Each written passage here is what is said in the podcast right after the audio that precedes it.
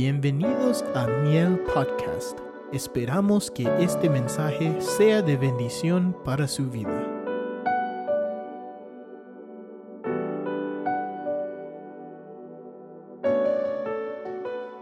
Pero vamos a ver ahora, hermanos, un tema que yo espero que a usted le bendiga, que a usted le edifique, que a usted le sirva, porque ese es el propósito. Miren lo que dice, hermanos, especialmente este tiempo, hermano, donde la gente, ¿verdad?, eh, está buscando cualquier excusa, cualquier pretexto. Eh, hoy, hermanos, está la gente así como que, ¿verdad?, este, son la última Coca-Cola en el desierto hermanos, y eso no debemos de caer en ahí, no, nosotros debemos ser gente necesitada, gente que a, nosotros nos conviene, a nosotros nos afectaría mucho el no, no tener esto. Pero mire, pues el verso 4 vamos a leer, porque no creo, no quiero detenerme mucho en, el verso 1. Verso 4, yo creo que usted ya lo tiene listo, ¿verdad? Eh, no sé si ya lo pusieron en los hermanos, todavía no. Mire lo que dice el verso 4. Porque si Dios, ¿de qué Dios está hablando aquí? ¿De quién? ¿De qué Dios? ¿De qué Dios? Del único, de nuestro Dios, ¿verdad? De nuestro Dios. Porque si Dios no perdonó a los ángeles cuando pecaron, sino que los arrojó al infierno y los entregó a fosos de tinieblas reservados para el juicio. Este verso grábeselo, porque hoy hay gente, hermano cristiana, que dice que el infierno no existe, que el infierno es la tumba, dice. De eso, a eso se refería Jesús cuando habló, porque Jesús habló mucho del infierno. Entonces dígale, los ángeles tienen cuerpo como nosotros, dígales. Porque si es la tumba, dígale, o sea, como, como tú dices, es la tumba, ok, está bien. Pero los ángeles tienen cuerpo, no. Entonces, ¿por qué dice que los arrojó? Y no dice que la tumba. Grábese esto porque ahora está fuertísimo. Hay unas corrientes tan, hermano, heréticas, horribles. Pero usted grábeselo para que le explique él, ¿verdad? Ya que sabe. Porque ellos discuten, pelean, que saben que nosotros somos ignorantes y ellos saben. Entonces diga, explícame esto. Verso que sigue.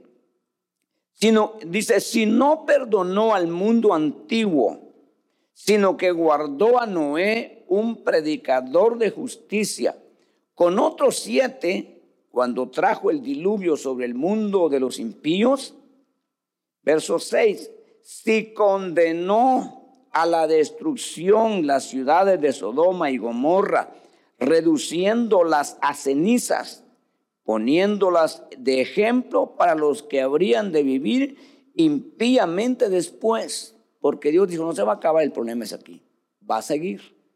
Pero les voy a dejar ejemplo para que vean cómo, cómo terminaron ellos y cómo van a terminar también ellos. Sigamos, verso 7. Si rescató al justo Lot, abrumado por la conducta sensual de hombres libertinos, porque ese justo, por lo que veía y oía mientras vivía entre ellos, diariamente sentía su alma justa atormentada por sus hechos inicuos. Y bueno, yo no voy a leer más ni antes ni después porque presiento que no me va a alcanzar el tiempo otra vez.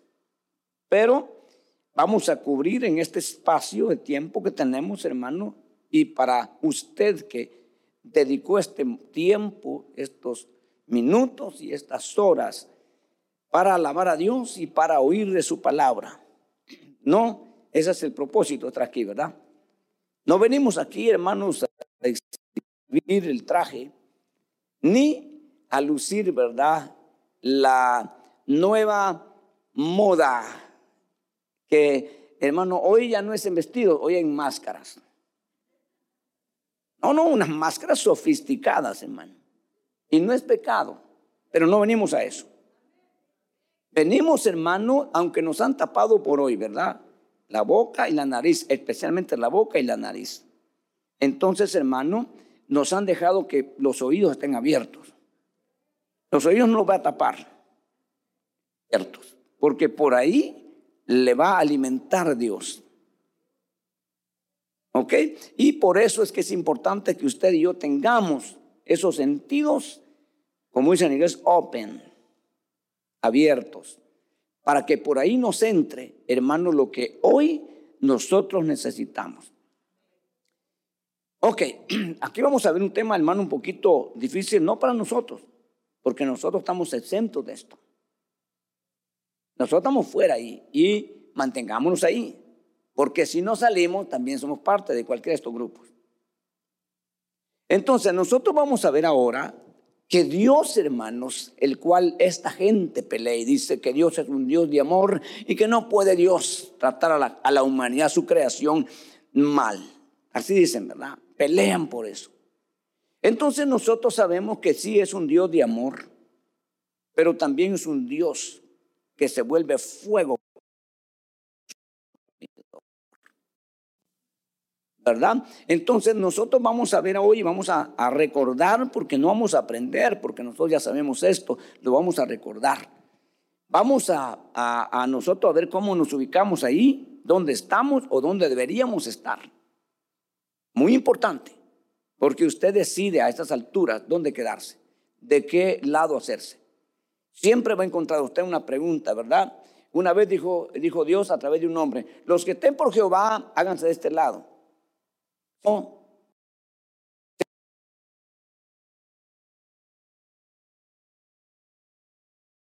minoría. Sí. Entonces, nos damos cuenta, hermanos, que tristemente la minoría siempre es la que busca y la que lucha y la que pelea, hermano, hasta lo último.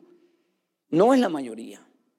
Entonces nos alegramos y nos gozamos y queremos, ¿verdad? Que, hermano, los templos rebalsen, hermano, que la cristiandad que avance y se conviertan hermanos de todo tipo de gente y podamos un día nosotros ser la mayoría en la tierra. Pues no es así, tristemente. Eh, hermano, nosotros encontramos en la Biblia que no va a ser así, ¿verdad? Logran convertirse también, hermano, tienen un riesgo y por eso que el diablo no descansa. Eh, entonces pongámosle atención. Y comienza diciendo, hermanos, que Dios, ¿verdad? En un momento dado, eh, sentenció y condenó personajes, seres no humanos. Hermano, ¿qué tipo de pecado? Porque habla que pecaron. ¿Qué tipo de pecado cometieron los ángeles? ¿Cuál fue su transgresión? Los ángeles tienen una ventaja sobre los, sobre los humanos. Los, ángeles, hermano, están más, más viven en la tierra, ellos visitan la tierra, pero ellos viven en otra atmósfera y tienen esa capacidad, hermano, de poder estar aquí en la tierra.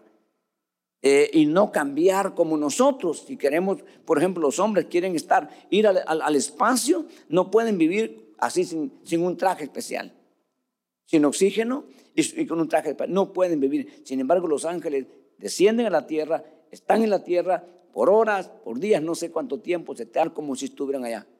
¿Qué diferencia y qué ventaja hay entre un hombre y un ángel? ¿Verdad? Eh, basado en la Biblia, dice hermanos, dice que los ángeles son superiores a los hombres y los hombres inferiores a los ángeles. Lo dice el libro de Hebreos. Y lo dice cuando Dios, hermano, rescató al hombre y no a los ángeles. Y dice que lo hiciste un poco menor que los ángeles, pero lo coronaste de gloria y de honra. Fíjese. Entonces, resulta que nosotros vemos, hermano, que Dios ha juzgado ya a estos personajes y los ha puesto en un lugar, hermano, ¿verdad? Reservados. Y están en lugar, hermano, de tormento. Y ese lugar, el infierno, el lago de fuego, no fue diseñado para hombres. No es para humanos es para seres no humanos. Para que los hombres puedan ir, a ese lugar, tienen que sufrir una transformación. Para no, hermano, de, desaparecer. Porque si usted mira, hermano, ¿verdad? Lo que hacen en los crematorios, en los crematorios, cómo se llama, hermano, que si lo dejan ahí, se deshace, se hace nada. Y esto que son minutos o horas que están ahí, ¿verdad? U horas. Pero si fueran meses o años, no queda nada. Entonces, tienen que sufrir una transformación los hombres que van a ir a ese lugar para no desaparecer. Pero los ángeles ya están preparados para eso, por ser seres no corpóreos. Y Dios dice, hermanos, que no los perdonó. O sea, no los perdonó, no les dio oportunidad.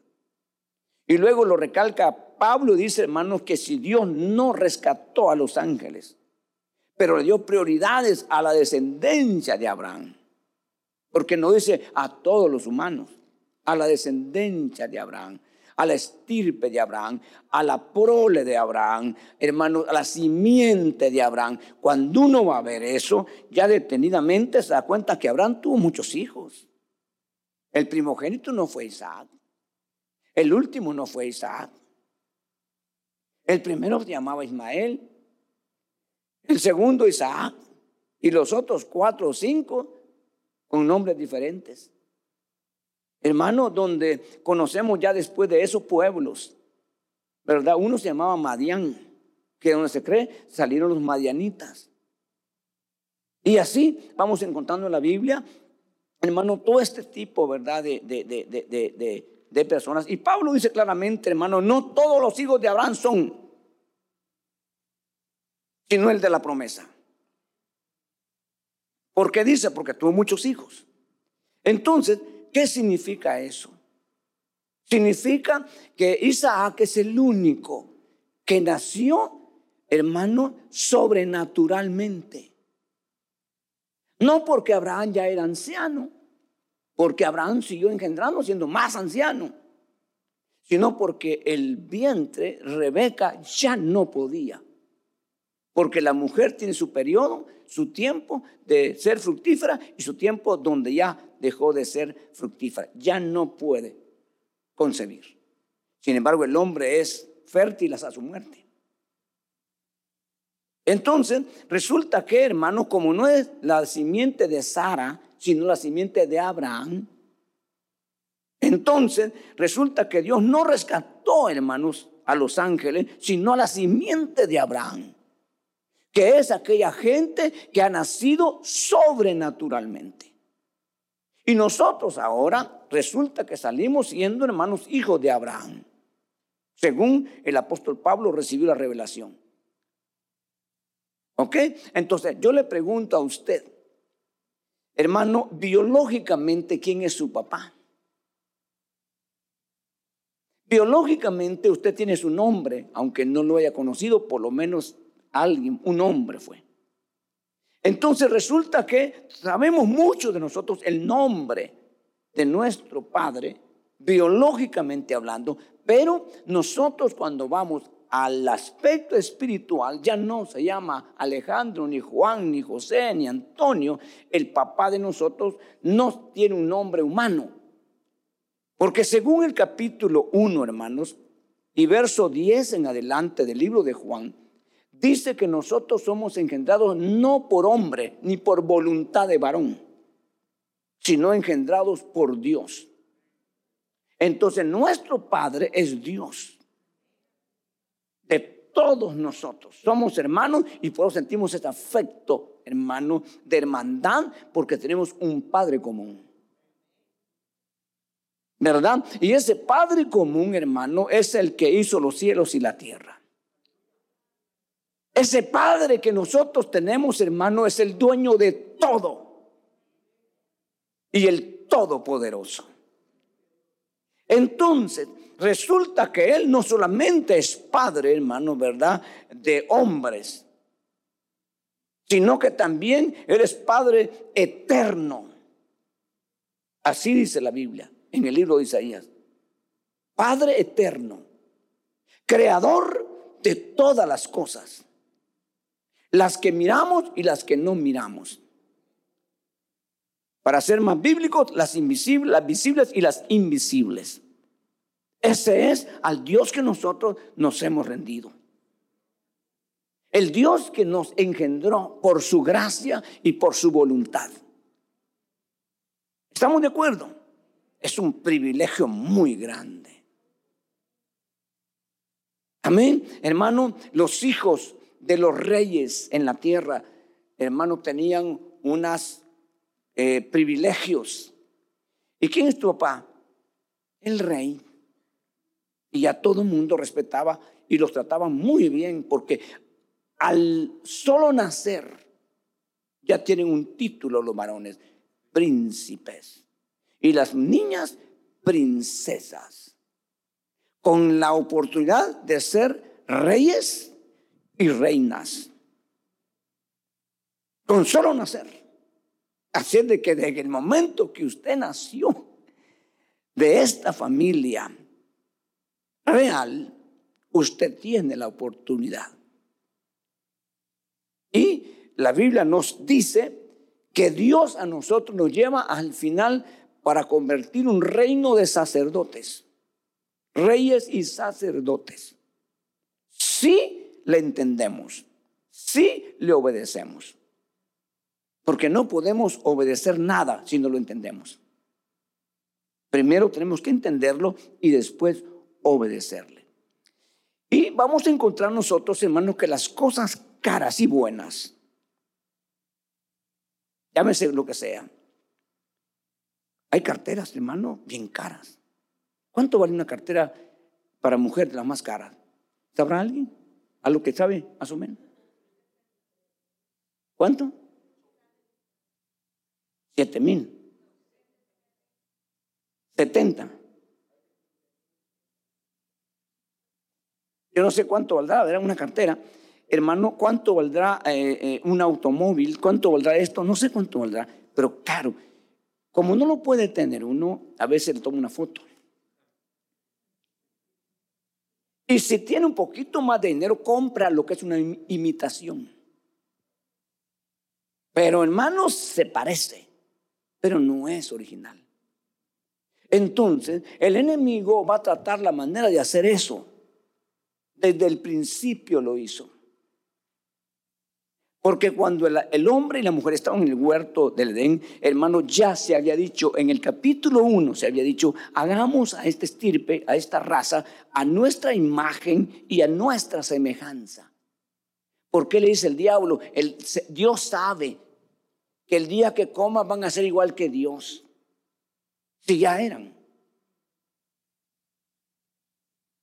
¿Explico? Y el hombre se dio y perdió. Entonces, vamos a encontrar que en este asunto, hermano, el enemigo está metiendo la mano. Muy fuerte, más hoy que antes. Y están haciendo muchísimas cosas, hermano, ilegales porque la piratería es ilegal. ¿Ok? Es ilegal ante las leyes de los hombres. A veces se mira cuando decomisan un cargamento de cosas ilegales y le pasan una planadora y la deshacen. Hermano, de todos modos, aunque sea, pirata, es bastante dinero que está, está haciéndose ahí. Pero se está destruyendo por ser ilegal, por atentar contra la marca de alguien. Entonces nosotros, nosotros no somos imitación. Nosotros no estamos aquí ilegalmente. Nosotros estamos aquí legalmente. Pero tienes que asegurarte que sí, estés aquí legalmente. No digo en este, este lugar, en, esta, en este organismo. Y la evidencia es porque no es, es una organización, nosotros somos una organización. Porque tenemos que operar de esa manera por causa de los hombres. No somos piratas ante el gobierno, aunque hay muchas iglesias, congregaciones que son piratas. Están, hermanos, sin un número que se llama el Identification Number, no lo tienen. No tienen, hermanos, una corporación y están haciendo los depósitos de la gente que la gente a nombre del pastor. Es ilegal. Va a la cárcel el pastor que está haciendo eso porque todo tiene que ir a nombre de la organización. Cuando esa organización ya no pueda continuar, se tiene que donar a otra organización que tenga los asuntos legales o, regresar al gobierno. No se puede quedar nadie con eso, porque es un bien común de muchos. Y nadie es dueño de eso. Esas son las reglas que hay que respetar. Entonces nosotros hoy estamos, hermano, operando ante el gobierno como una corporación, pero ante Dios como un organismo. Si usted me entiende lo que estoy diciendo, usted va, usted va a, entender esta cosa muy bien. ¿Y qué es un organismo? Algo que vivo y produce vida. ¿Ok? Entonces, cualquier cosa que esté conectada a nuestro organismo, o sea, llámese miembros u órgano, tiene que tener vida. Porque es parte de un organismo. Entonces ninguna iglesia o, o, movimiento que no esté conectada, hermano, al organismo legal, porque lo ilegales no se puede conectar, no tiene vida, aunque aparenta tener vida. Pero no tiene vida. Y los que tenemos vida, tenemos que cuidar de que no llegue la muerte. Porque el diablo sabe que puede penetrar la muerte cuando hay violaciones, porque la Biblia dice claramente, la paga del pecado es muerte. Eso lo sabe el diablo. Y por eso que encontramos un pasaje en la Biblia que dice, tienes nombre de que vives, pero estás muerto. Y eso se sigue dando en toda la historia y hoy más que nunca. Entonces, hermano, dice Dios, ¿verdad? Si no perdonó a los ángeles que pecaron, los colocó donde, donde van a estar temporalmente porque eternamente les espera el lago de fuego. Pero temporalmente están en un lugar que se llama lugar, hermano, ¿verdad? Eh, infierno, que es un lugar de tormento, pero es temporal. Entonces, luego dice, hermanos, si no perdonó al mundo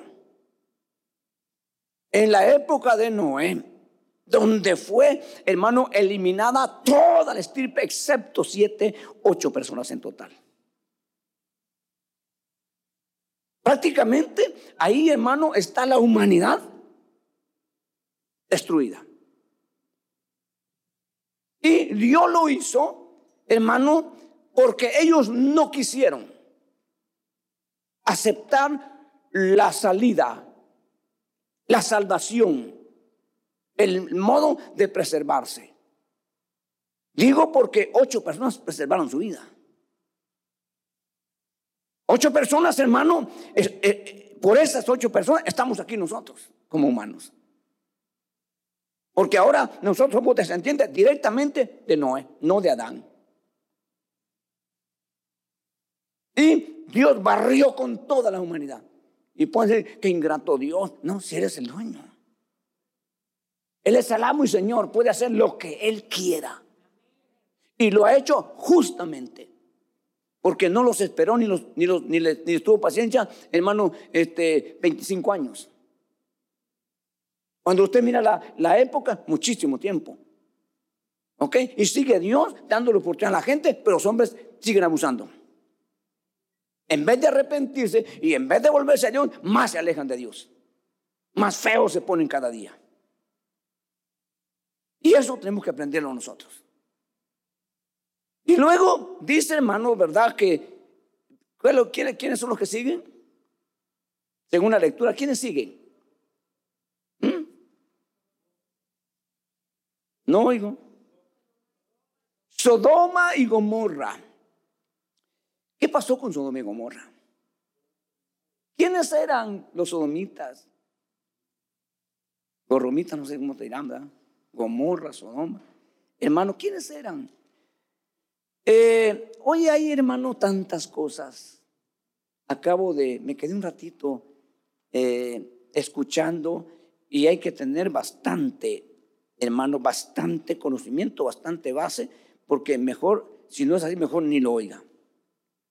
Y me quedé un rato oyendo, hermanos, a un predicador que dice, hermanos, por tanto, tantos años, veintitantos años, fue un ignorante.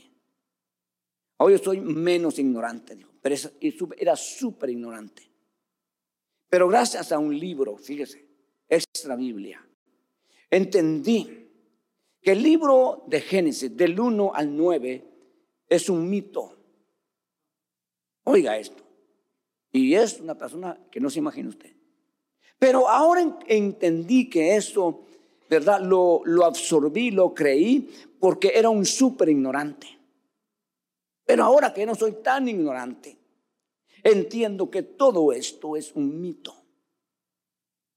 Wow, hermano, me quedé y empezó, ya lo, lo quité. Digo, no, este hombre está Pero, y, se lo encuentra a alguien más porque tiene muchos seguidores. Porque para todo hay seguidores. Entonces, hermano, resulta que en el libro de Génesis, a partir del capítulo 14 en adelante, hermano, empieza, ¿verdad? Dios, hermanos, a explicar algo y hacer algo que nosotros a veces no logramos entender cuando nos toca a nosotros. Y los demás pues no nos importan. Allá ellos, pero debemos indagar y debemos de, de entender para nuestro bien. Porque si aquel le fue mal, entonces yo no quiero ir por ahí, porque no quiero que me vaya mal a mí. Si aquel fracasó, yo no quiero fracasar. Tengo, tengo que aprender de las cosas que lo llevaron al fracaso para no ir yo. No para juzgarlo, no para condenarlo. Y estoy hablando de personajes en la Biblia. ¿Por qué digo esto? Porque tengo base. El apóstol Pablo, hermanos, habla a los corintios y dice, estas cosas quedaron escritas para nuestra enseñanza, para que no seamos como ellos. Porque muchos de ellos fueron fornicarios, fueron rebeldes, fueron esto y fueron lo otro, y esto quedó, quedó, quedó aquí para nuestra enseñanza, para que no seamos igual a ellos, para que no fracasemos como ellos. Por eso le estoy enseñando ahorita, le estoy diciendo, estas cosas son muy importantes. Entonces, voy a hablar un poco de esto y luego, luego voy a regresar, hermano, para ir para el fondo pero tengo que explicarle esto. Sodoma y Gomorra, hermanos, eh, eh, geográficamente están ubicadas y, hay muchas pruebas y está, hermano, corroborado y comprobado eh, arqueológicamente, científicamente y las formas que lo quiera ver, hermano, en la zona, lo que es hoy la parte del mar muerto, de lo que es, hermanos, este, parte de Jordania y parte de Israel, porque el río divide a, hoy en día, hermano, ¿verdad? Lo que es eh, Jordania, parte de Siria, parte de Jordania y parte de Israel, que eh, eh, antes no era así. En la repartición de la tierra se quedaron dos tribus y media de este lado. Entonces no, no los dividía Jordán. pero como usted sabe, ¿no? que todo esto ha cambiado. yo quisiera un tiempo, hermanos, llegar a Israel y quedarme por lo menos un mes y empezar yo solo, ir a ver y ver todo eso. Para que, a mí me ha ayudado muchísimo. Y a usted le beneficia que yo le, explique algunas cosas con mayor conocimiento, porque es sacrificio, es un sacrificio, hermano, estos viajes. Y de hecho vamos a hacer un viaje, no anunciar la congregación porque ya no había espacio. Para mayo del año que viene, si Dios nos permite, a final de mayo vamos con un viaje. ¿Verdad? Estamos viendo ahora que se nos, se nos acabó, hermanos, el espacio. Estamos viendo si abrimos otro espacio. No, anuncié porque ya no había espacio, pero posiblemente haya un espacio, uno que esté interesado puede hacerlo. Vamos, yo creo que no iba a ir más allá, pero en esta construcción, unas, unas compañías, unas personas que llevan a Israel, dice, mm, hay que querer pago en el trabajo. Y me comprometí con esa gente, hermano, y por eso vamos a hacer este, pienso que último viaje. Entonces, es algo que le sirve muchísimo a uno. Yo no sé, usted aquí, yo di un estudio de los montes y los valles pero una cosa es de hablarlos porque lo vi en el, en, el, diccionario, lo vi en un mapa y otra cosa, estar ahí. Es muy diferente. Entonces, resulta, hermanos, que este río, ¿verdad? Que estamos hablando, que dividía, hermanos, y divide hoy, ¿verdad? Los tres países, estaba, hermanos, estas ciudades muy fuertes, con cada una de ellas con su rey. Tenía Sodoma su rey, tenía Gomorra su rey, y tenía aún la ciudad donde eh, Lob decidió escapar. Zoar, su rey también. Y luego otra ciudad que es Seboín con su rey. Cuatro reyes contra cinco que venían a invadirlo. Y ganaron obviamente los cinco reyes. Entonces, pero hermanos, esta ciudad estaba siendo, hermanos, ¿verdad? Acechada. Y Dios empezó a recibir hermanos, informes de esas ciudades, de la forma como ellos decidieron vivir, como ellos quisieron vivir. ¿Conocían de Dios? Sí conocían de Dios. ¿Quisieron ellos obedecer a Dios? No quisieron. No les dio la gana. Y entonces, hermano, vino el, el, diablo y les explicó cómo ellos debían de disfrutar su vida. Porque ellos hablan de disfrutar. Y entonces, hermano, ¿verdad? Ellos corrompieron sus cuerpos. Como dice el capítulo 1, verso 20 en adelante, hermano, de Romanos, donde Pablo ya habla para nosotros. Y dice de esta gente, y lo dice claramente, conocieron a Dios, pero no quisieron honrarle, ni agradarle. Yo le pregunto a usted, creo que todos los que estamos aquí conocemos quién es Dios. Creo que la mayoría. Pero la otra pregunta sería, ¿todos los que le conocemos estamos dispuestos a honrarle y agradarle? No. Entonces, cuando eso sucede, viene, hermanos, el desvío y la vía de Dios entregando las vidas, imagínese usted.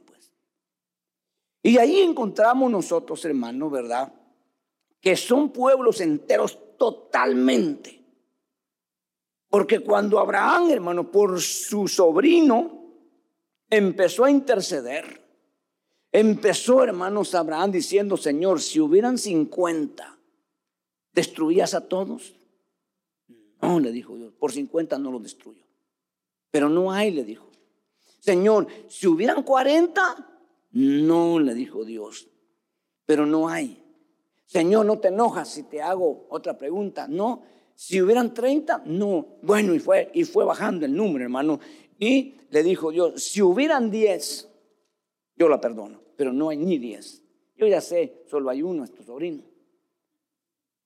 Pero no te preocupes, yo voy a sacar a, tu, a tus no por tu intercesión. Lo voy a sacar. Pero esas ciudades tienen que ser barridas. No tienen que ser condenadas. No tienen que ser, se tienen que ser reducidas a ceniza. ¿Ok? Entonces, literalmente la ceniza se desintegra. Se desintegra la ceniza. ¿Qué es ceniza? Una partícula similar al polvo. Por eso que Job dijo, hermano, yo siendo polvo y ceniza, son similares, pero las partículas, que son átomos y aún moléculas, son desintegradas en la tierra. Las cenizas son las evidencias de cosas grandes que un día fueron y ahora están reducidas a nada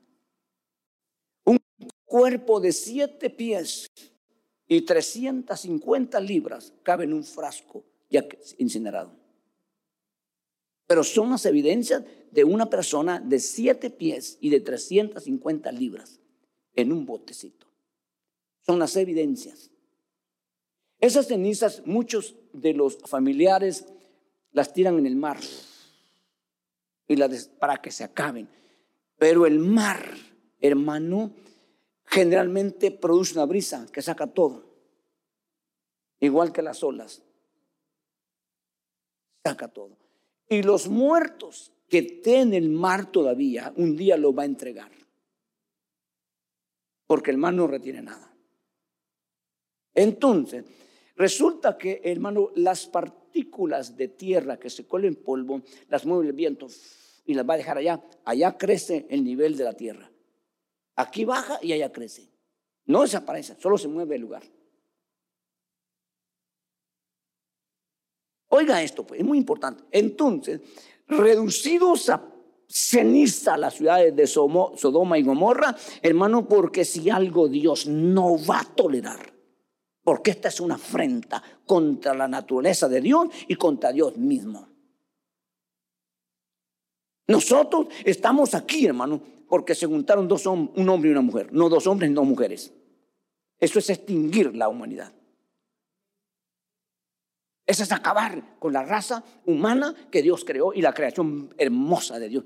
Eso es afrentar a Dios frente a frente. Pueden decir ellos, ¿usted está en contra de eso? Me, me ¿usted está en contra? No, estoy a favor de la Biblia, le digo. Pero eso significa que está en contra. Ok. Yo solo estoy a favor de la Biblia. Nosotros no estamos diciendo que se mueran y matemos, no, estamos diciendo que tienen oportunidad. Esa gente tiene oportunidad. Pero ¿sabe cuál es lo, tremendo? Y ya se hizo una estadística que la mayoría ahora de este tipo de gente que anda ahorita, hermano, un gran porcentaje sí conoció a Dios. Estuvieron en una iglesia, saben de la Biblia. Y ahora están buscando en la Biblia cómo justificar su causa o su condición. Con la Biblia, no lo han tirado. Están peleando porque quieren la bendición de Dios, aunque están en contra de Dios, pero quieren la bendición de Dios. Ok, entonces nosotros estamos aquí, hermano, a favor de la Biblia, ¿o no? A favor de la Biblia, a lo que Dios dice, aunque los demás no estén así. Y ese fue un castigo, hermano, tremendo. Pero yo no quiero hablar tanto de eso, no quiero hablar tanto de eso, hermano, porque no me va a casar el tiempo. Yo lo que quiero hablar, hermano, ¿verdad? Porque el tema pasado fue eh, crucificando la carne. Literalmente es doloroso. Literalmente es fuerte. La crucifixión en lo literal era, le dije hermanos, una crueldad humana, un castigo, un asunto fuertísimo, que no lo inventaron ni los griegos ni los romanos, sino los fenicios. Y lo practicaron los griegos romanos. ¿Ok? Entonces, hermano, en lo literal, pero como no estamos hablando en lo literal, sino en el sentido espiritual, no estamos sufriendo a una cruz para que nos metan clavos y ahí nos morimos. No estamos hablando de eso. Cuando Pablo dijo estoy justamente crucificado, no está hablando de ese asunto literal. Estaba hablando en el sentido espiritual. Que era, hermanos, hacer morir esas pasiones, esos deleites, esos impulsos y esas cosas, hermano, contrarias a la misma naturaleza de Dios. Y eso fue el tema pasado. Creo que nosotros vinimos, espero que entendiendo, espero, espero hermano que con, que con ese entendimiento decir, sí, Señor. Y cuando te toque, amén, hermano, amén, Señor. Ya, ya me enseñaste, estoy dispuesto. Es como que estás esperando. Llega el momento, ok, no hay problema. Ni discutes, ni peleas, ni nada. Porque ya sabes, ya decidiste. ¿Ok? Entonces, pero hoy estamos, hermano, viendo que dentro de los justificados, porque hoy estamos nosotros justificados, ¿por qué el título de justo antes de Cristo, hermano? ¿Y por qué el cambio después de Cristo? Porque había una justicia escrita inalcanzable, pero el que intentaba alcanzarla y luchaba, se contaba. No, nunca nadie la alcanzó, nadie, solo, solo Cristo. Fue el único justo. Y se declara en la Biblia muchas veces. Pero de, partiendo la muerte del justo, nosotros ahora entramos en ser justificados por la sangre de ese justo. Y hoy, estando justificados, tenemos la oportunidad de practicar la justicia y se nos da un título. Justo cuando alguien practica la justicia, no hay otro título. No existe otro título. Cuando usted dice, no, eso no es justo, dice, ese es justo. Ella, él es justo. Porque está en contra de toda injusticia. Pero realmente lo que somos, somos justificados. Pero resulta que en la te explico esto porque lo que vamos a ver. Entonces, resulta que, hermano, vamos a remontarnos mucho más atrás para que pueda explicarle un poquito así rápido, lo que más rápido que pueda.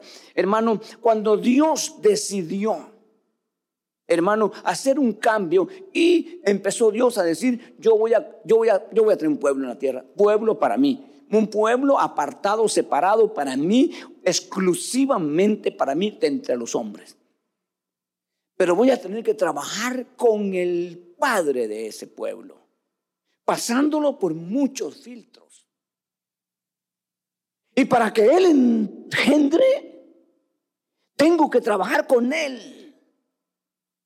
Y trabajarlo a él, hermano, 100 años de su existencia, pasándolo por diferentes filtros. Por eso que cuando Abraham engendró a Isaac, tenía 99 años. Y, y son nueve meses, 100 años nació Isaac. Y usted mira todo el proceso que Dios usa, hermanos, para purificar en el sentido humano, ¿verdad? A Abraham. Pero le dice Dios a Abraham, no quiero que vaya nadie contigo.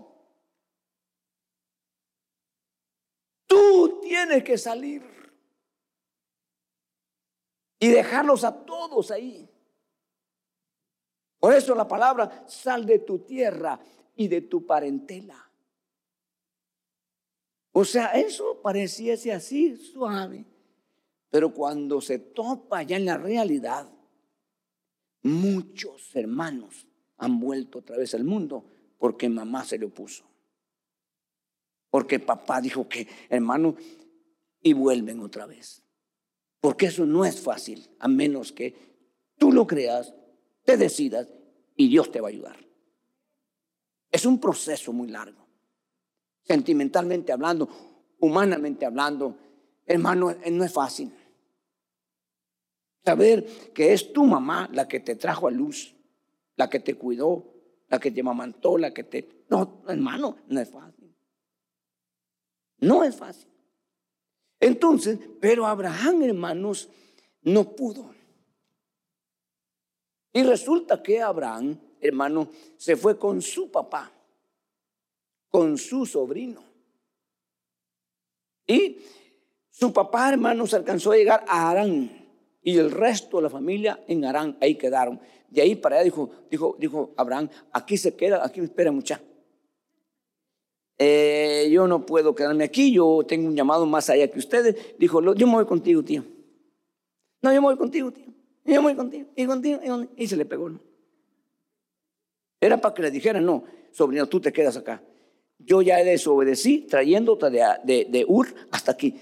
Pero no, bueno, dijo Abraham, pues, puras mujeres, mm, que sea mi sobrino que me acompañe.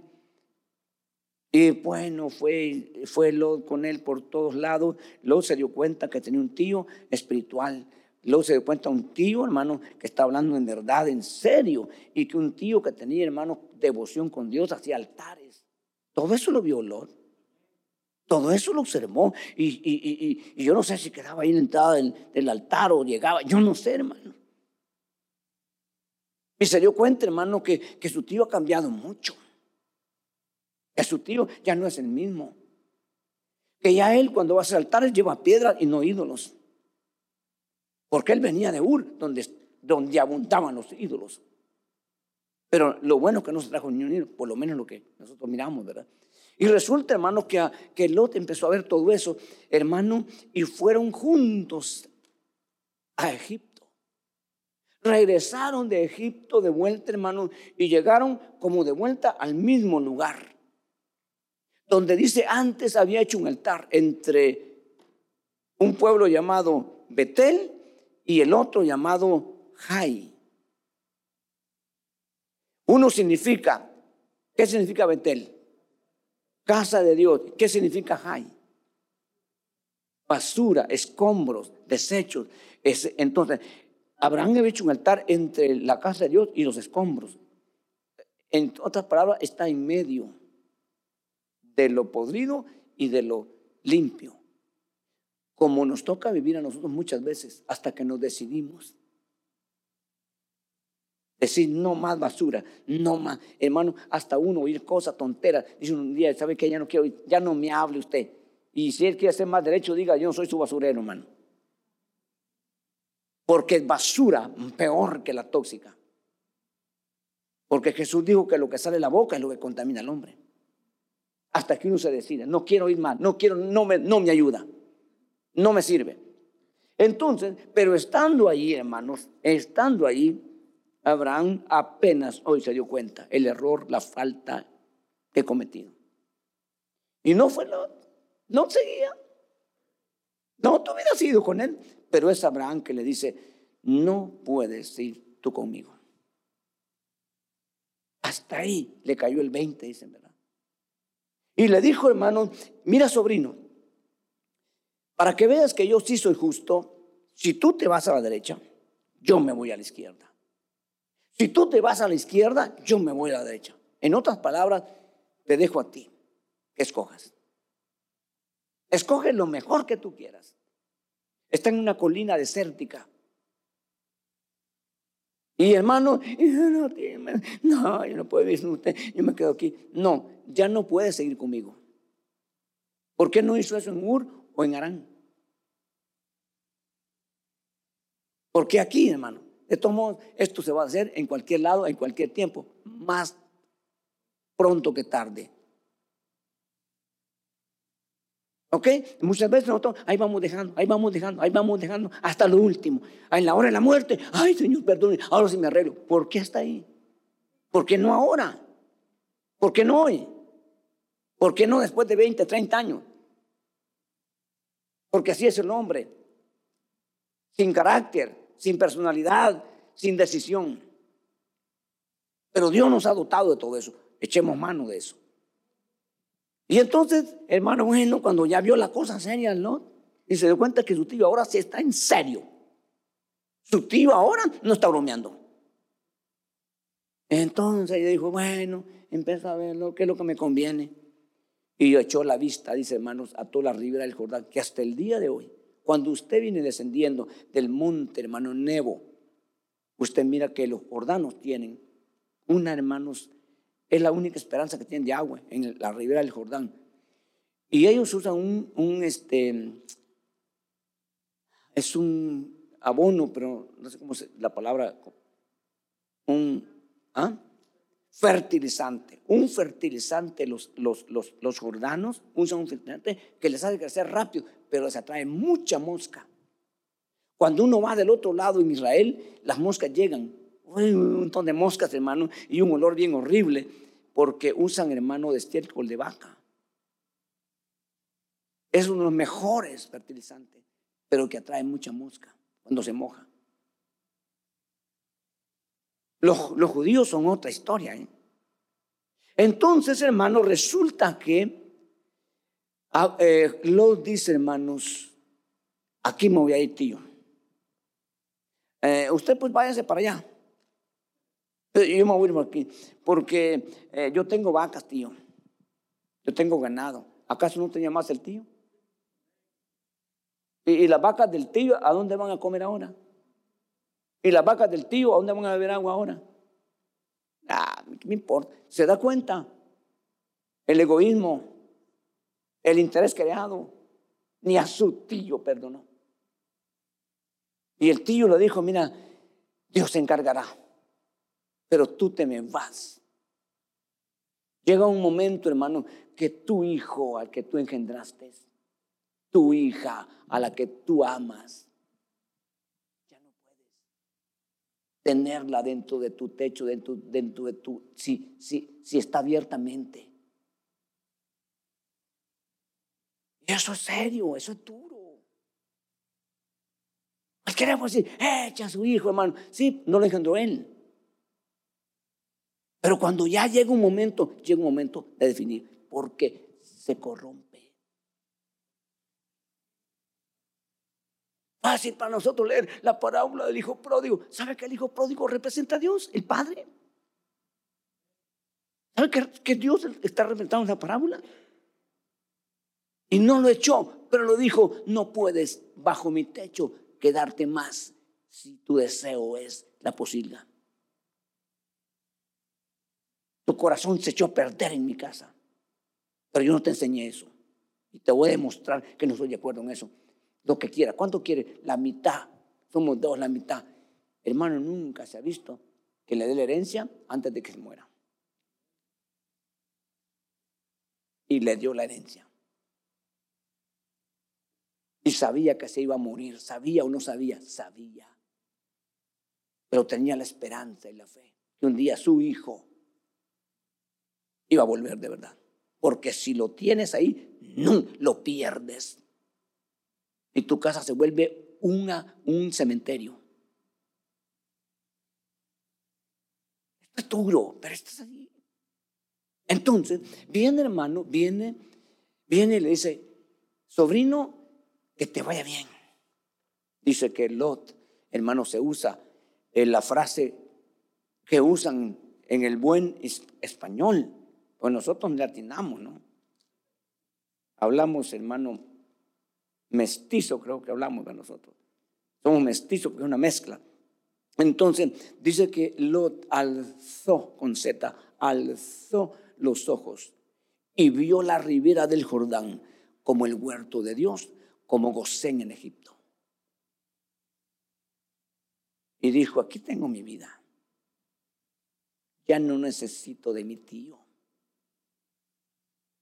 Ya me enriquecí, ya estuvo. No necesito más de mi tío. ¿Cómo va a comparar la ribera del Jordán con el huerto del Edén? Pero así lo ve la gente cuando perdió el rumbo espiritual.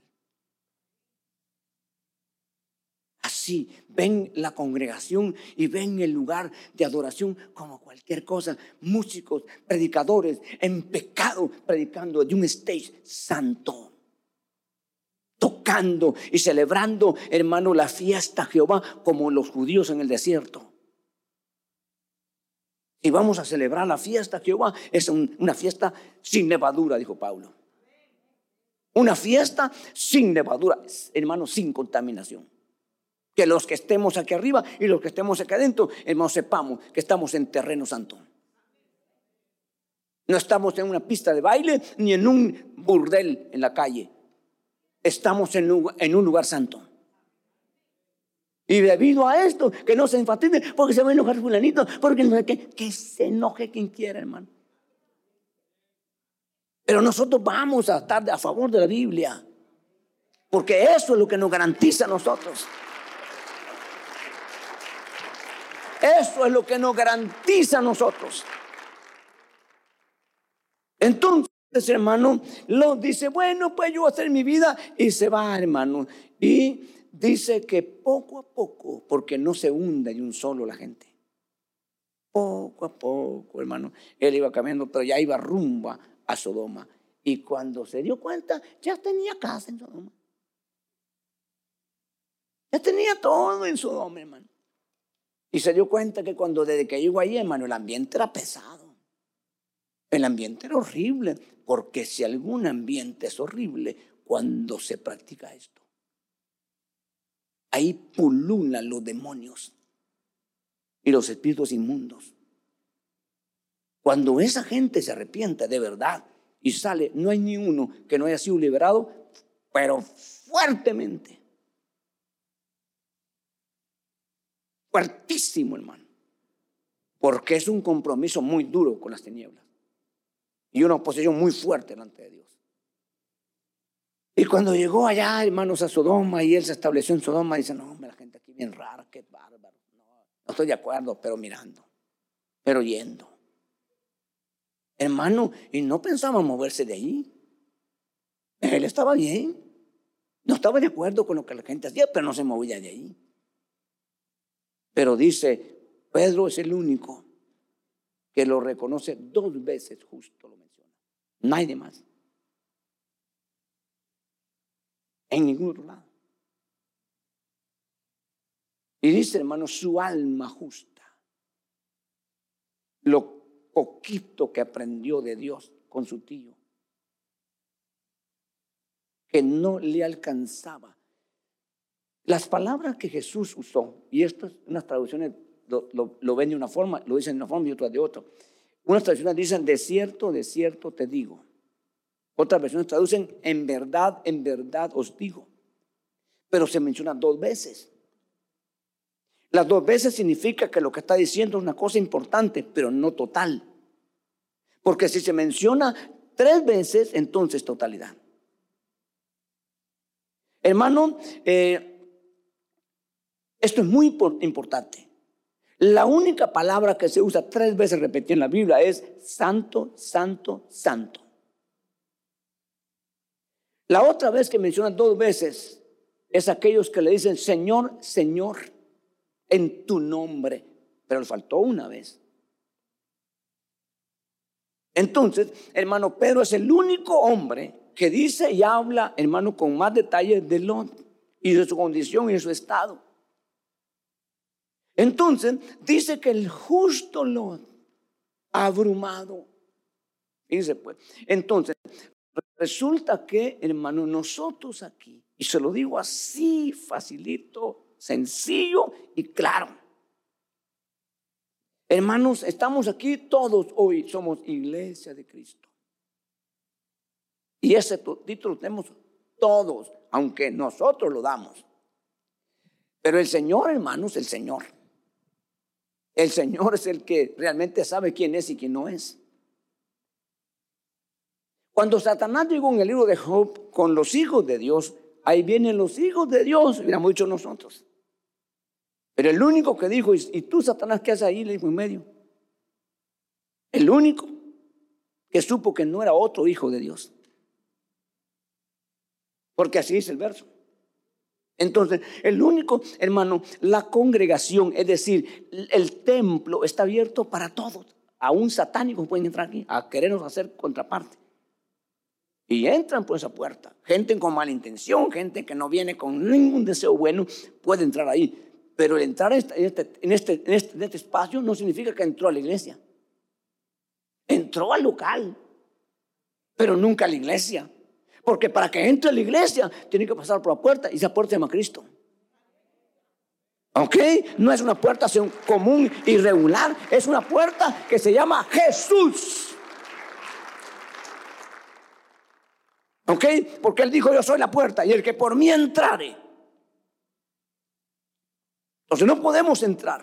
Por eso es que cuando Jesús se nos presenta como puerta y nosotros nos rendimos y le decimos, Señor, yo quiero entrar, el alma es la primera que, hermano, se expresa. ¿Y cómo se expresa el alma muchas veces?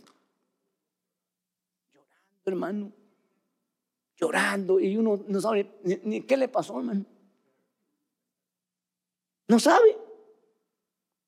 Allá nos ministraron, ¿verdad? Nosotros los hombres, los hombres no deben llorar. Hasta en música. Y nosotros sí, sí, sí, cantando, hermano. Pero cuando nos tocó enfrentar y decidimos entrar por la puerta, se nos olvidó que los hombres no lloran.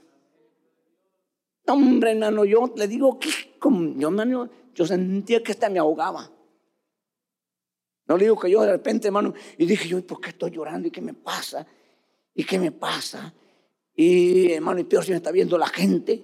Y, de repente, hermano, dije, los hermanos, hay momentos en que la gente está metida. Me di cuenta que nadie me estaba viendo. Y de repente me quise ser fuerte, hermano, con mi Biblia así. Ya no pude, y seguí llorando. Porque el alma acaba, hermano, de salvarse. Por eso es que cuando una persona se está muriendo, no se puede morir. Porque el alma dice, si me salgo de ese cuerpo sin la salvación, nunca más la alcanzo. Pero nosotros, hermano, que nuestra alma es por eso que la paz vino, ¿verdad? Y si me muero, pues eh, no sé, no sé cómo será la muerte, ni, ni, si esto ni el otro, pero estoy seguro que no me voy a perder. Entonces, el justo Lot, fíjese pues, según Pedro, ¿verdad? El justo Lot, le tocó duro. Hermano, tuvo que sacarlo el ángel de la mano porque él no, vuelta y vuelta y vuelta y vuelta, daba y vuelta y vuelta, no salía. Como le pasa a muchos cristianos, deje el mundo, deje el pecado, salga ya. Pero no quiere. Sí, sí, ya ahorita mañana, no, ya, ya me voy a arreglar. Y pasan años y no se arregla. Hasta que vino el ángel y lo agarró, hermano, y le dijo, ¿te sales o te quemas? Y lo tuvo que conducir, sacarlo hermano. Y entonces, ¿qué significa eso para nosotros, hermano? ¿Qué puedo aplicar yo eso para mi vida, para su vida hoy? Porque hay gente pasiva, hay gente acomodada, hay gente que dice, ay, gloria a Dios, estoy, soy cristiano, gloria a Dios, gloria a Dios, aleluya, gloria a Dios. Pero ¿será suficiente eso? No. Ay, me ha ido bien, hermano, me ha ido bien, me ha ido bien, gloria a Dios. No, hermano, a veces te va re mal, aparentemente. Uno dice, Señor, guárdame, que yo, gracias a Dios, hermano, yo no he tenido ningún problema físicamente, ni ninguna índole, y gloria a Dios, y me voy a seguir portando bien para que no me pase mal. De repente, ¡pum! te cae, hermano. Señor, yo también que me portaba, por eso te tengo aquí. Hermano, ¿verdad que uno regala lo que no le gusta? Lo que ya no le sirve. ¿No?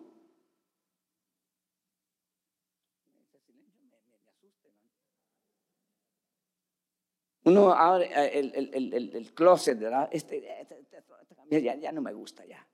Ya la usé mucho, ya. Este, este, este traje, no, este traje lo acabo de comprar. Me, me siento bien cuando me lo pongo. Oh, calidad de traje. Regáleme ese. No, no, no, no, no. No, ese no, hermano. Ya no hace fin que los continuaron y yo lo cuido. No, pues si somos nosotros, hermano, de veras. ¿O no? ¿Verdad que sí? Entonces nosotros, hermano, siempre estamos tratando de sacar lo que pues, ya no nos conviene. Pero en Dios, hermano, si a usted le tocara, si usted tiene una granja de pollos, de gallinas, y le tocara regalar, ¿cuál regalaría usted? La que anda con chorro. Decía una señora ya, mátela antes que se muera para tener el gusto que la matamos, ya estaba muriendo. Tremendo, hermano. Y nosotros comimos gallinas que ya estaban asientadas. Y hoy se conoce que es la, la, gripe aviar, ¿verdad? Aviar, ¿verdad? Aviar, de ave. Entonces, cuando llega eso a una granja, hoy matan hasta los que están sanas. Porque no se vaya a contagiar eso y nosotros comiendo las que tenían la fiebre aviar. Y por misericordia estamos vivos, hermano. Entonces, pero, pero, pero para Dios había que matar el mejor cordero. No aquel que estaba medio, no, el mejor cordero. Había que sacrificarlo para Dios. Miren qué diferencia.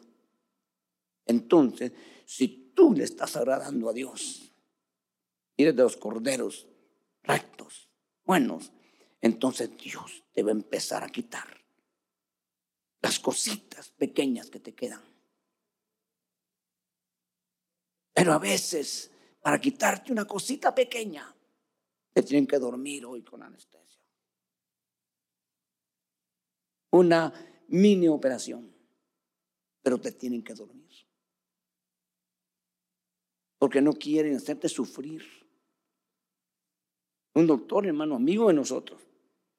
Llegamos, ¿verdad?, con la esposa de un pastor X, que le había salido aquí una, una bola, decimos. Aquí, una bolota. Y le iba creciendo, hermano. Y él es cirujano. Y eso, todo. Le dijo, no, hermano, le dijo, es una cosa cualquiera. Le dijo, ahí tengo una anestesia local, se va a quitar. Ok, limpió todo, hermano, y le puso las dos anestesias, y sabes con el victoricín, así era la bola. Se colgaba sacando, hermano. Uy, yo no quiero venir, hermano, cosa tan fea. Hermano, así. Fíjese pues, pero se la sacó ahí, ahí sentada la hermana.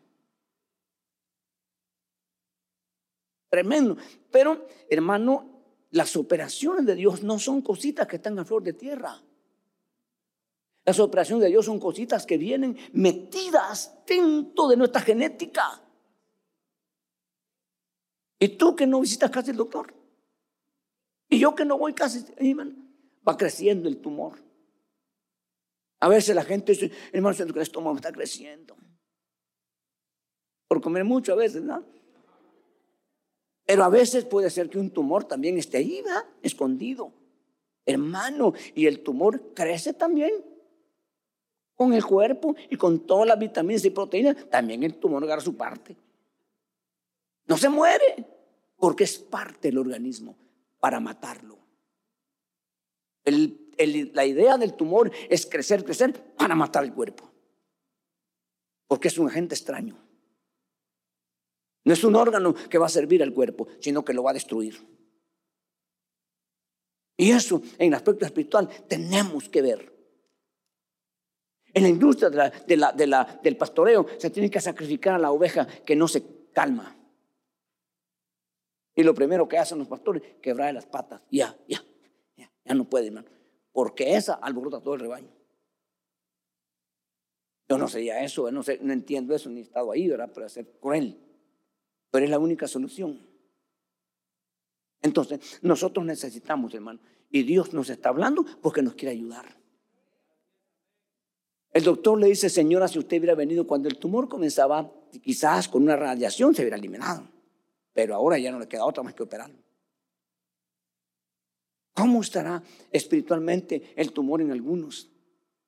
Con una ministrada y con una entregada puede desaparecer. Pero como ya es mucho, hasta crónico ya, entonces va a tener que Dios hacer una operación un poco fuerte, sino bastante fuerte y todavía misericordia. Porque hay mañas y hay áreas en la vida de los, cristianos que tienen ya ratos. Lo único que lo han hecho es esconderlo. Y llegan al culto, hermano, y uno dice, qué calidad, hermano. Qué hermanita más, qué bonito carácter tiene. Nomás la miramos dos horas. Y 22 horas no sabe quién es. en 22 horas y tenerla ahí por lo menos unos 10 años, pues sí, hermano, sí, yo doy testimonio, que es una buena hermana. Pero yo le aseguro que, hermano, como dice el dicho, quieres conocer a Andrés, no aquí en Andrés. Andrés vive con él un mes. Después de un mes te das cuenta que equivocado, equivocada estabas. ¿Es también Dios le pasa eso? No. Dios sabía desde antes que viniéramos los problemas que traíamos, por eso nos llamó porque Él puede operarnos. ¿Cuántos de los que estamos aquí, de este grupo, realmente vamos a entender el mensaje de hoy? El Señor me ha hecho sentir parar el estudio así que llevamos para tocar estos temas que creo que nos van a servir. ¿Ok? Entonces tú eres un justo porque has sido justificado. ¿Dónde vives? ¿Dónde estás? Porque puedes estar en Sodoma. No necesitas ir a un lugar ahora. Basta tu iPhone, tu Android, tu tablet.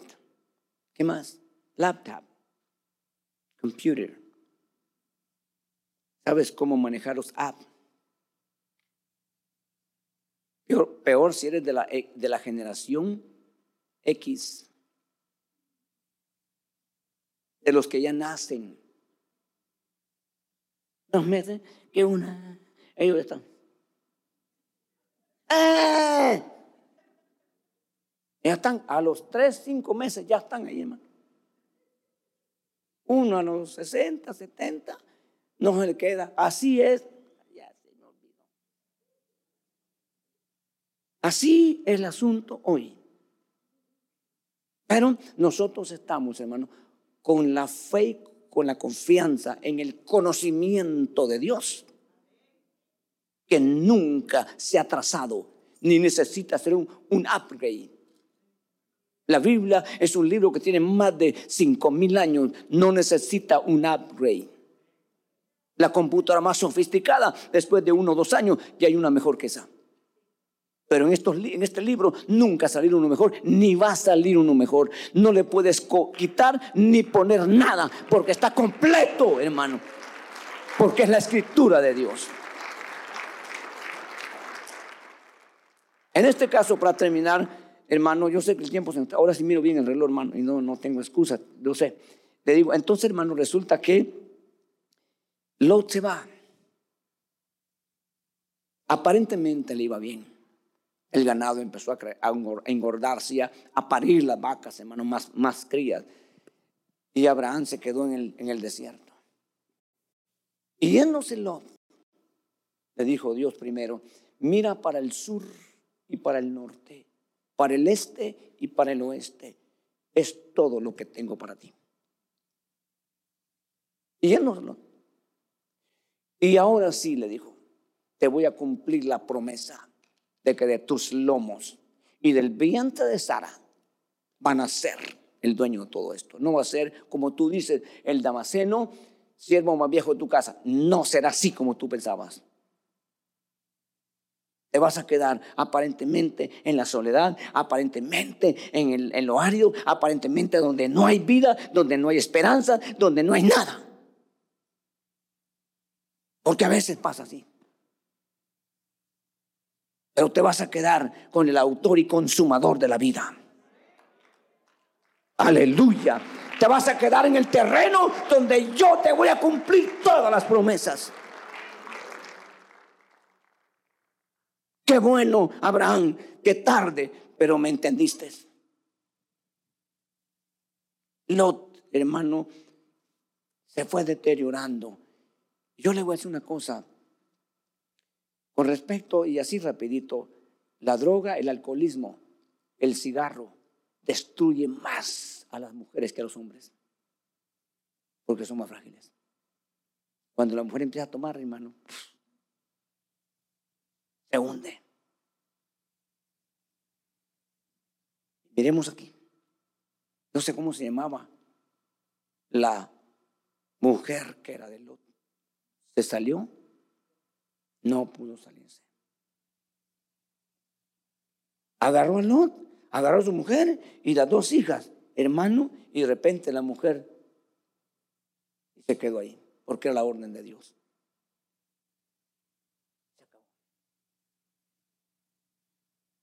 Abraham apenas va a comenzar su, su un varón. Porque eso significa mucho para esa cultura y para todos. Por ejemplo, nosotros, hermano, nosotros los humanos, y en nuestro, hermano, es, si yo no tengo un hombre, como yo en este caso no tengo un varón, mi apellido se acabó. Se acabó. Ya no hay más apellido, porque se acabó. Para nosotros, ¿verdad? Pero para ellos se acabó la descendencia. Se terminó, se interrumpió. Entonces sus hijitas, que él decía, mis hijitas, no, lindas niñas, ellas no, no, no saben nada. Mm. Miren cómo se habían corrompido. Se hablaron entre ellas, no, ya no. Entonces, hermano, tenían novios. Según el papá, sus novios. Han sido marido ya. Pero sus novios, porque conocían bien la industria eran bien tremendas. Miren lo que hicieron. Pero según Lot, mis niñas. Oh, hermano, a veces uno puede estar equivocado. ¿eh? Entonces, pero dejemos a Lot ahí, hermano. Viene Abraham ahora y empieza Dios. ¿Qué significa esto? Que los hombres y las mujeres que le creemos a Dios, que le obedecemos a pesar de lo que sea, a pesar de lo que sea. Posiblemente, hermano, te digan, ya te acabaste, no hay esperanza, no hay nada. No le hagas caso, hacerle caso a Dios. Hagámosle caso a Dios. Porque hay forma como evitar los fracasos, cómo lograr alcanzar logros. Pero en Dios se necesita, para vivir en Dios se tiene que morir. Ya tiene que morir para que vivas. En el mundo mm, sobrevive como puedas. En el Dios es muérete y tendrás. Entonces, hermano,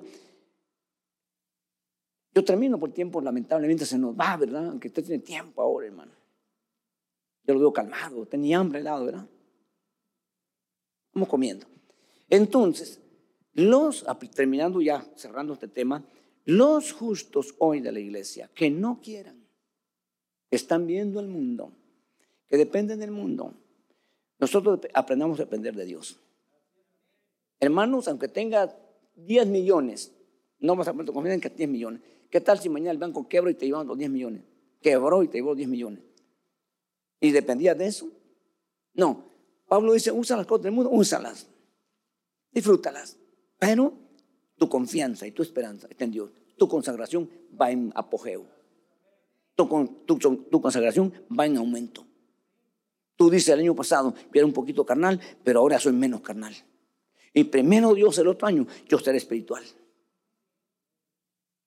Y eso eh, te va a llevar, hermano, a evitar muchísimo. Lo que viene, mis hermanos, no es una destrucción de Sodoma, es una destrucción global. No es un pueblo, no son dos pueblos, no es una región, es el globo. ¿Y dónde te vas a esconder? ¿A dónde vas a ir? Yo pienso, y, se lo digo así claramente, yo pienso que Dios va a tener que hacer una operación por misericordia. No para evitar, ni para rescatar, ni para no. En la gran tribulación tiene que Dios quizás mover ángeles, hermano. Porque se mira que el Espíritu Santo se va con la novia. ¿Y, cómo van a hacer lo que se queda? Entonces va a ser duro. La única salida, la única salida, la única salida que hay es un encierro, un encierro total, un encierro total, que la única salida es la muerte. Porque todos los que escapan, hermanos, de la gran tribulación, es por muerte. No hay otra salida. No que Dios cubrió, protege, nada. La única salida es la muerte. Ahora, el encierro está que la única salida es Cristo. Y eso es una bendición, pues. Pero entonces la única salida es la muerte. No hay otra salida. ¿Te quieres quedar ahí? Sigues igual o peor. Pero si quieres escapar, si quieres irte por la puerta grande, por lo máximo que ahora te ofrecen, murámonos. Digámosle, Señor, yo sí de verdad me arrepiento. No que el domingo en la administración y fue una tremenda, hermano, y ya el lunes otra vez a lo mismo. Ya llegas a la fábrica otra vez, hermano, hablando como los demás. Llegas a la fábrica, hermano, otra vez, hermano, donde trabajes. Yo no sé cómo te, cómo te llaman allá. Hasta mal apodo le ponen, ¿verdad? Si te dicen el aleluya, ahí está bien. El santo está bien. Pero si te dicen otra cosa, y tú también llamando a la gente por su apellido, por su mal apodo, ahí comencemos. Ay, de todo, ¿no? Hermano, llegas ahí, ¿verdad? Yo llegué ahí, uno decía, hermano, se, no, ni que decirlo. ¿ah? Había un chaparrito, chiquito, más chaparrito, así gordito, le decían el sapo. Y yo le digo, ¿cómo se llama usted? Carlos. Ok, Carlos me puede ayudar. Nunca le voy a decir el mal apodo, porque yo no quiero recibir un mal apodo de parte de él. Si quieres respeto, tienes que respetar. Y tenemos que entender, este día Dios quiere ayudarnos. Este tema no viene para acusarte, ni para condenarte, ni para que digan, ah, mejor me voy al mundo. esa es la solución. No, este, este día, este mensaje es para que tú digas, yo soy un justificado. Hombre, mujer, pero sé que me falta. Eh, a veces ya voy como Lot, rumbo a Sodoma, pero este día yo me vuelvo.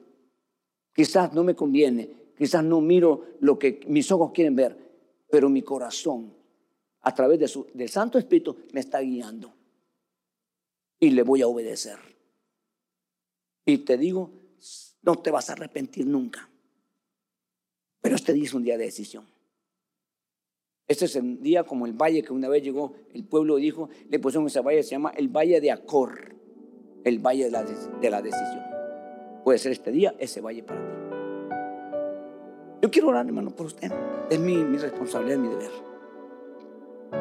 Si usted me lo permite.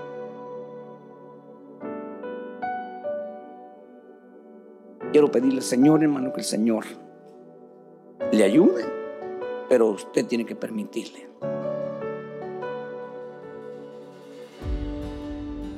Gracias por entonar a Miel Podcast. Para escuchar más mensajes como este, visítanos en YouTube, Iglesia de Cristo Miel AV.